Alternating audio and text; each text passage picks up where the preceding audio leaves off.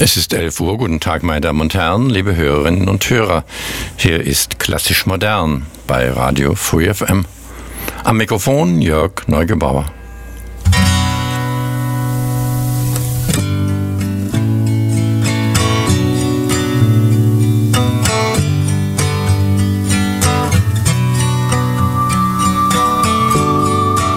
Klassisch modern, alle 14 Tage, dienstags von 11 bis 12, gibt Gedichte und Ausschnitte aus Romanen und Erzählungen klassisch moderner Autoren. Dazwischen klassisch moderne Musik, wie eben gehört von Mark Knopfler, den Titel Go Love Go. Literarisch beginnen wir mit einem Gedicht von Aldous Huxley, Die Blumen. Tag für Tag zur Rückkehr des Frühlings beobachte ich meine Blumen, wie sie ihr Leben verbrennen. Die Kerze, Krokus und die goldene Narzisse trinken das Feuer des Sonnenscheins. Schnell, kalt. Und die stolze Tulpe, wie rot sie glüht, ist gelöscht vor dem Sommer kann die Rose entzünden. Purpur, wie der innerste Kern einer sinkenden Flamme. Tief in den Blättern glimmen die Veilchen zu dem Staub, woher sie kamen. Tag für Tag, zur Rückkehr des Frühlings, beobachte ich meine Blumen, wie sie ihr Leben verbrennen Tag für Tag.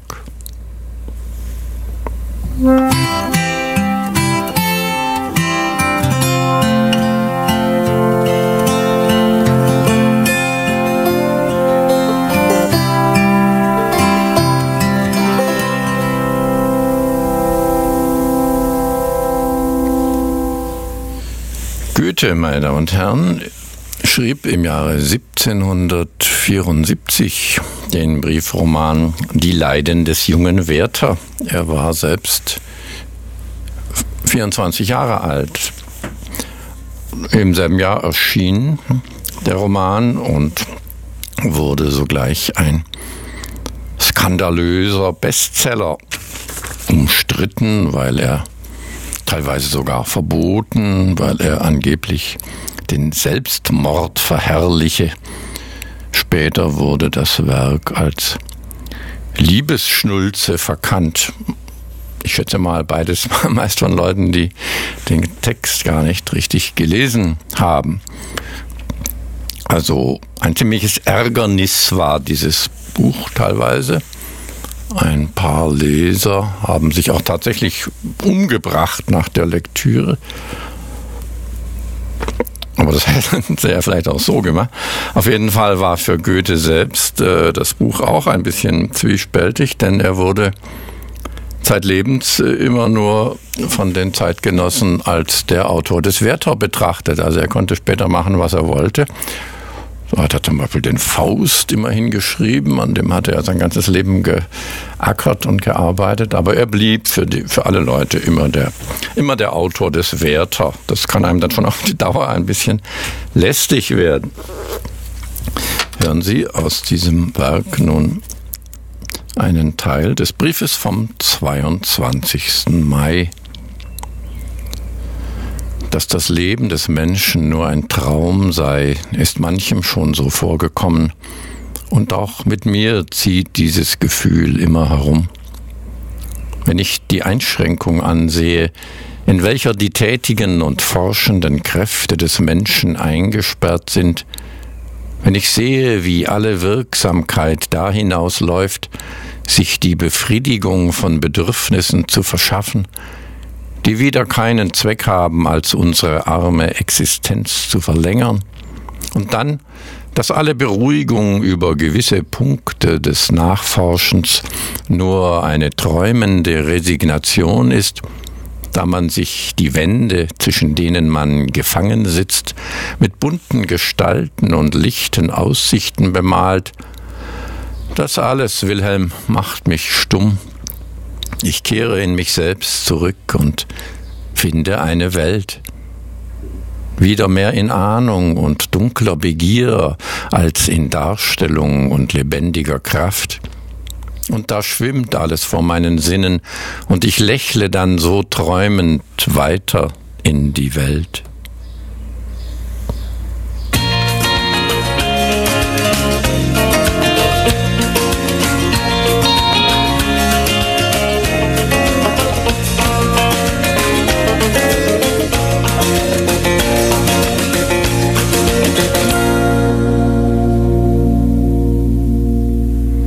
Eben darin besteht Werthers Verdienst, dass er uns mit Leidenschaften und Empfindungen bekannt macht, die jeder in sich dunkel fühlt, die er aber nicht mit Namen zu nennen weiß. Darin besteht das Verdienst jedes Dichters. Wer das geschrieben hat, das war Jakob Michael Reinhold Lenz. Lenz war ein Zeitgenosse und teil, äh, zeitweise auch Studienfreund Goethes in Straßburg. Und er trat später selbst als Autor hervor, als Dramatiker vor allem, mit den beiden Dramen Die Soldaten und der Hofmeister, die bis ins 20. Jahrhundert hinein oft gespielt wurden und einen festen Platz in der Literaturgeschichte haben. Im Alter von 26 Jahren erkrankte Lenz an paranoider Schizophrenie.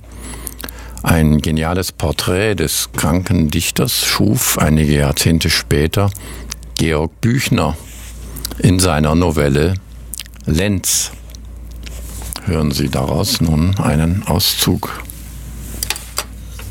Den 20. ging Lenz durchs Gebirg. Die Gipfel und hohen Bergflächen im Schnee die Täler hinunter graues Gestein, grüne Flächen, Felsen und Tannen.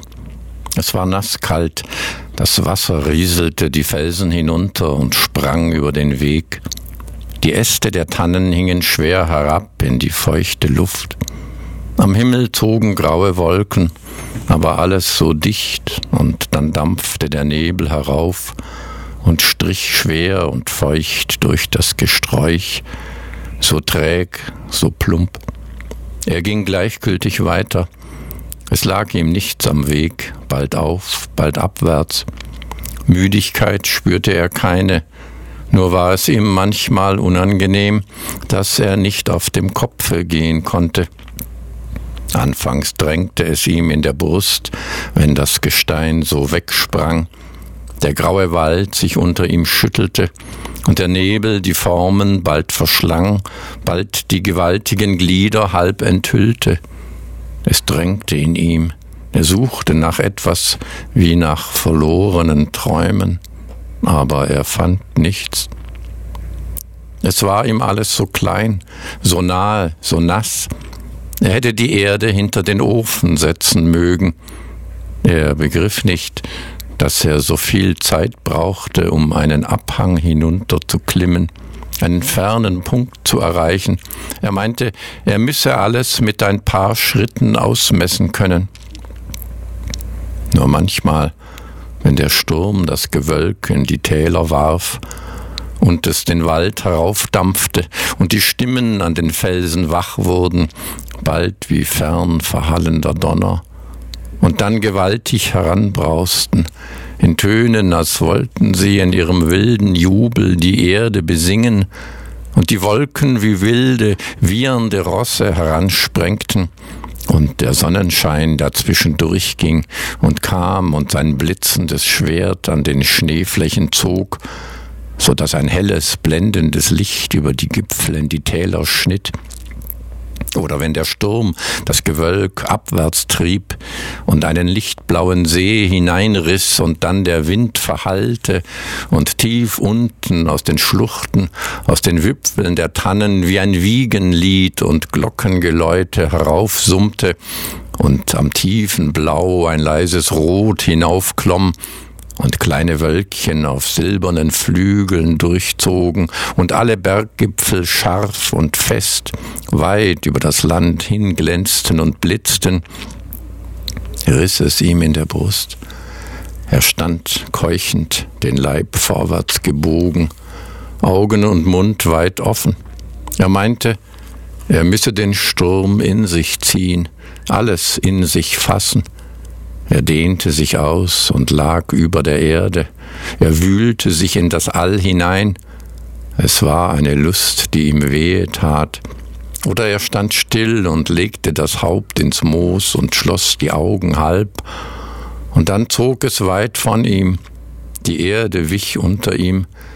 Sie wurde klein wie ein wandelnder Stern und tauchte sich in einen brausenden Strom, der seine klare Flut unter ihm zog.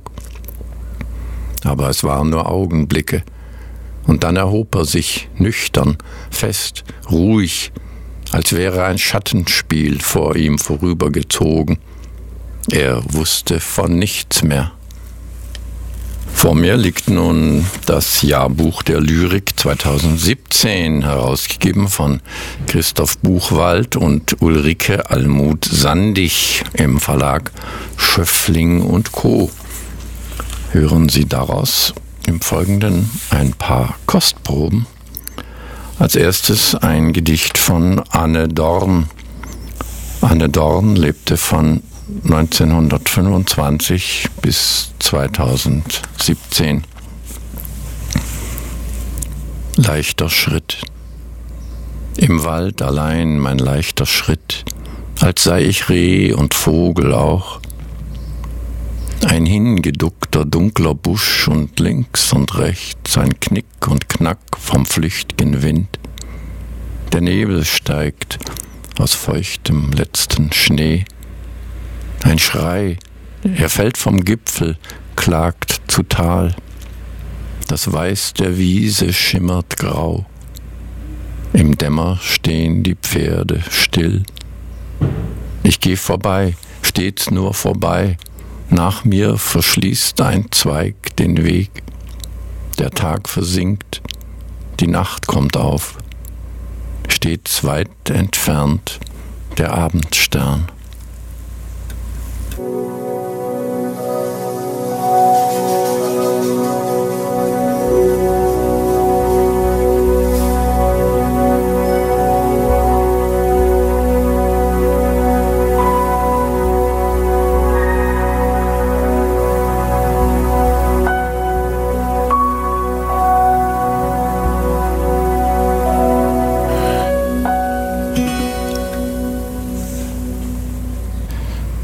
Als nächstes nun ein weiteres Gedicht aus dem Jahrbuch der Lyrik, der alte Geigenbauer von Bubenreuth von Klaus Gasseleder. Der alte Meister prüft das Holz aus fernen Ländern, biegt es sacht und hält die Luft an, lauscht der Stille, bis das ein leises Knarren klingt, der kaum merkliche Ton an der Grenze vom Gelingen zum Zerspringen. Er spricht langsam und stolz, weiß um seine Meisterschaft, ist der letzten einer seiner Zunft. Sein Tun vereint Handwerkergeschick mit Sinnlichkeit, Hand- und Kopfarbeit und auch ein Tun der Seele, wenn dieser Ausdruck mal erlaubt sei. Sein Werk möchte er am liebsten aus der Hand nicht geben, doch lebt auch er von dem Verkauf. Er weiß, vollenden werden es erst andere, die es erklingen lassen mit geübten Fingern. So möge es in gute Hände kommen. Nach den Gedichten von Anne Dorn und Klaus Gasseleder hören Sie nur noch ein drittes Beispiel aus dem aktuellen Jahrbuch der Lyrik 2017. Und die Autorin ist Judith Hennemann. Sie hat ihrem Gedicht, das den Titel trägt Es ist soweit, eine Fußnote beigegeben, ein Zitat, und das stammt von Giannis Varoufakis und lautet folgendermaßen. Europa benimmt sich grässlich in der Flüchtlingskrise. Deutschland hingegen zeigt echte Führungsstärke. In der Flüchtlingsfrage folgt es nicht instrumenteller Berechnung, sondern Immanuel Kant. Es ist soweit. Dies ist kein Kinderzimmer. Draußen die taghelle Nacht schneidet in meine Decke aus Zellstoff Sterne und den halben Mond.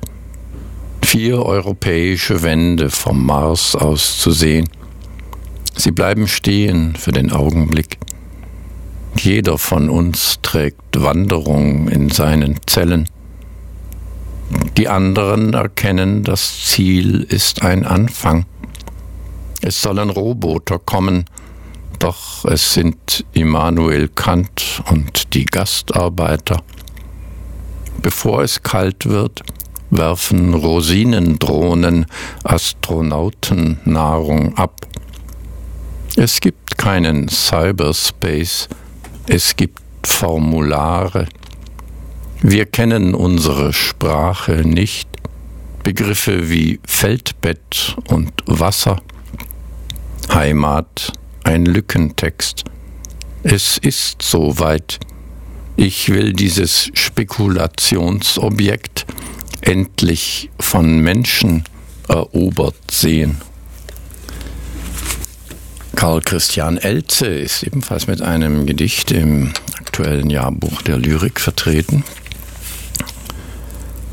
das ohne Titel daherkommt vertreibst du die Angst aus irgendeinem Loch in deinem Kopf, krabbelt sie weiter wie eine Zecke lautlos über deinen Schädel, der seine Befreiung bekannt gibt wie ein betrunkener Esel, und bohrt ein neues Loch, ein neues Gewirr von Gängen in dich hinein, noch näher an deinem limbischen Gral, noch näher an deinem heiligen System, noch tiefer, noch leistungsfähiger darin, deinen Esel zu köpfen. Und dennoch gibt es eine Art Blume, die dich noch immer erfreut, eine Art Tier, das sich zu dir legt und dich wärmt, einen Gedanken, der stillhält, und dich anhält in deiner verzweifelten Magie, eine Art Wolke, die flüstert für einen kurzen Moment.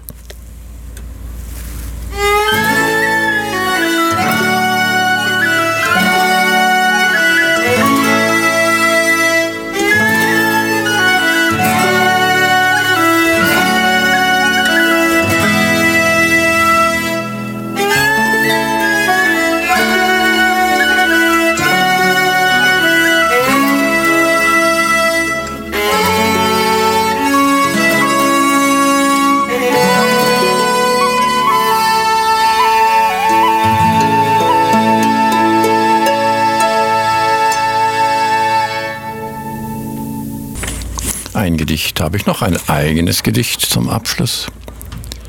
Die Nacht. Die Nacht könnte doch schöner sein als der unnütze Tag. Weit und weich ist sie, und sie hat immer Zeit. Das ist vielleicht das Beste an ihr, Grund, sich nach ihr zu sehnen. In der Nacht hat niemand Geburtstag und was du liebst, ist in Träumen bei dir.